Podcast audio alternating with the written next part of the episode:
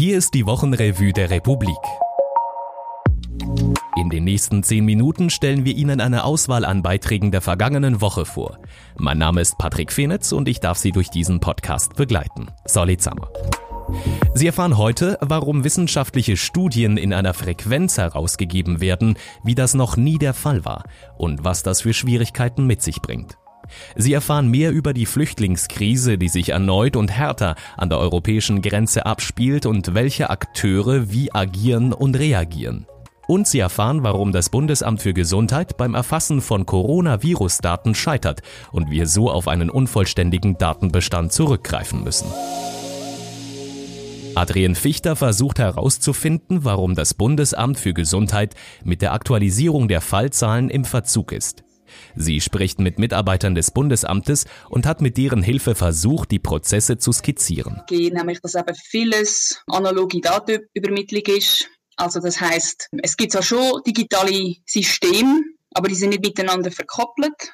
Und quasi um Daten vom einen System ins andere zu übertragen, läuft vieles über ähm, Formular, PDF, Fax und Post. Und das generiert einfach einen riesigen Stapel von Papier, von Formular, wo halt muss abgedreht werden, manuell. Das führt zu einem riesigen Arbeitsaufwand. Der ließe sich in ruhigen Zeiten zwar bewältigen, doch jetzt liefe das Personal beim Bund am Anschlag. Und darum habe ich ja probiert, auch mit dem Text aufzuzeigen, ja, tatsächlich, das BAG hat überhaupt nichts zu verbergen. Mir hinkt einfach hinterher. Das liegt an dem Prozess. Lösungen gibt es kurzfristig wohl nicht. Dass es auch anders geht, hat die Fachstelle Open Government Data des Kantons Zürich gezeigt. Sie stellt die Daten des Gesundheitsdepartements maschinenlesbar auf die Entwicklerplattform GitHub zur Verfügung. Basel und Thurgau haben inzwischen nachgezogen. Die kantonalen Daten können seit neuestem auch auf der interaktiven Visualisierung Corona-Data des Computerwissenschaftlers Daniel Probst aufgerufen werden.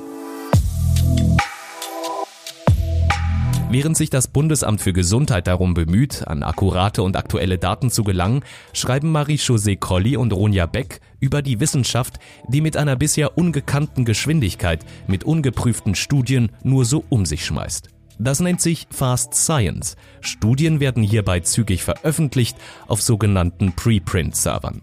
Die Wissenschaft drücke des Coronavirus wegen aufs Gaspedal, wie Ronja Beck meint. Und das ist gut, weil äh, die Staaten, die Regierungen, die Spitäler warten natürlich auf Erkenntnis zu dem neuen Coronavirus, damit sie wissen, wie wir mit dem umgehen.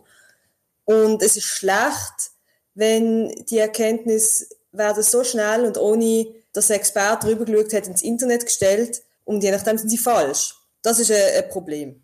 Ende Januar tauchte auf einem Server eine Studie auf, bei der neun Forscher aus Delhi herausgefunden haben wollen, dass das Coronavirus dem HI-Virus frappierend ähnlich sei. Die Nachricht verbreitet sich auf Twitter wie ein Lauffeuer. Sie gelangt unkontrolliert ins Netz, in Blogs und auch in Medien. Und damit vor die Augen aller, die gerade zuschauen. Gleichzeitig, aber nur tröpfchenweise, trudelt Kritik ein. Langsam kommt unter Wissenschaftlern eine Diskussion in Gang, die die Methodik in Frage stellt und damit auch das Resultat der Studie. Die Forscher ziehen später die Studie zurück. Doch das wissen nur wenige. Was mich persönlich schockiert hat, ist, dass es wirklich so eine Selbstverständlichkeit ist für die Wissenschaftler, dass das passiert, dass falsche Informationen rauskommen ihre erste Reaktion ist nicht gewesen, ja, das ist ein Problem, wir müssen mit dem irgendwie können umgehen, sondern es war, es ist super, geht schnell und wir haben das und das wird ja schnell, die Community korrigiert sich schnell selber, das wird schnell debunked, also es, schnell kommen Korrigende, was dann heisst, das stimmt gar nicht, so. Sie haben, sie haben eine ganz andere Perspektive, wie jetzt zum Beispiel mehr Medienschaffende. Marie-José Colli und Ronja Beck zeigen in ihrem Beitrag anhand weiterer Beispiele noch sehr viel detaillierter auf, was Fast Science bedeutet, wie sie uns hilft und wie sie uns schadet.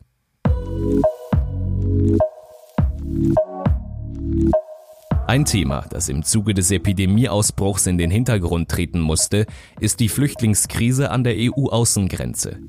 Anja Konzett und Amir Ali sprechen mit Expertinnen und Menschen vor Ort über die jüngsten Ereignisse. Sie zeigen auf, wie die Lage derart eskalieren konnte. Und das Bild, das die beiden zeichnen müssen, ist gelinde formuliert dramatisch. Nachdem die Türkei die Grenzen für offen erklärt hatte, sah sich Griechenland gezwungen, tausende Asylgesuche zu verwehren. Um der Lage Herr zu werden, wurden Tränengas eingesetzt, Stacheldraht gezogen.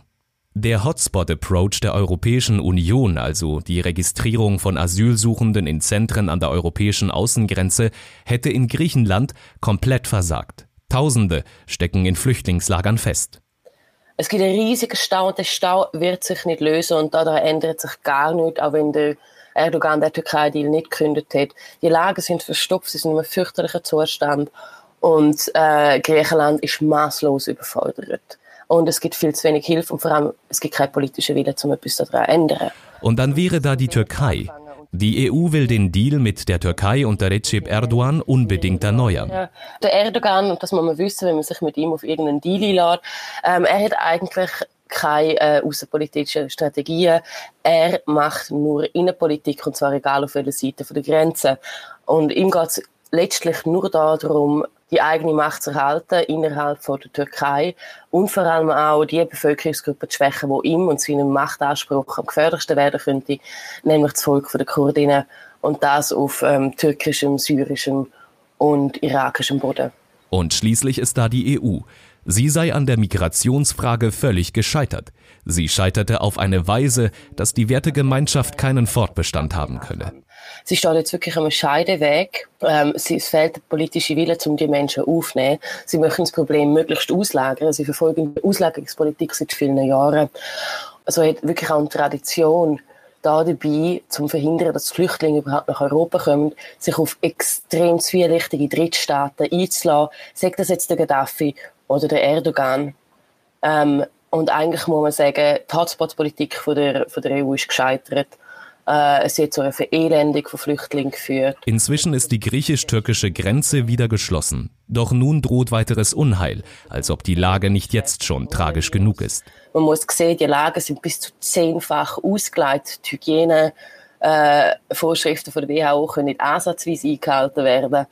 Es sind absolut mangelnde sanitäre Anlagen. Nur schon Handwäsche ist ein Problem in diesen Camps in dem Moment, wo das Coronavirus dort einfallen wird, und es wird dort einfallen, wird das eine humanitäre Katastrophe werden, wie sie Europa in vielen Jahren gesehen hat. Und hier, was Sie auch noch interessieren könnte, wir fangen mit etwas Hoffnungsvollem an. Wir streben nicht nach Eigennutz, sondern suchen das Gute. Der niederländische Historiker Rutger Brechmann behauptet in seinem neuen Buch, der Mensch ist besser als sein Ruf, ja sogar im Grunde gut. Das zeige jetzt auch die Corona-Krise, sagt Brechmann im Gespräch mit Daniel Graf. Zitat, die verbreitete Vorstellung, dass in Krisensituationen wie dieser in jedem von uns die Bestie erwacht und wir zurückfallen in unsere wahre Natur, die egoistisch und triebhaft ist, das trifft einfach nicht zu. Zitat Ende. Seit einer Woche verschicken wir einen kostenlosen Newsletter mit Informationen um und über die Coronavirus-Seuche. Elia Blühle will gewisse Filterfunktion sein in dieser ganzen riesigen Masse von Informationen, die im Moment der Welt flattern. Den Newsletter können Sie unter republik.ch Corona abonnieren und auch bisherige Ausgaben frei zugänglich nachlesen. Die Demokratie wird krank bei zu viel Ungleichheit. Zum Abschluss unseres Demokratie-Check-Schwerpunkts führt Daniel Binswanger ein großes Gespräch mit Altbundesrätin Ruth Dreifuß. In der Welt der Lügen Krieg gegen die Wahrheit. In einem aus dem US-Magazin The Atlantic übersetzten Zweiteiler zeigen wir die ganz neue Dimension von Desinformation in der Wiederwahlkampagne des US-Präsidenten Donald Trump auf. Und das war sie, die Wochenrevue der Republik. Falls Ihnen dieser Podcast zusagt, abonnieren Sie ihn, wo auch immer Sie diese Ausgabe gefunden haben. Mehr Informationen finden Sie auf republik.ch/wochenrevue. Bis nächste Woche.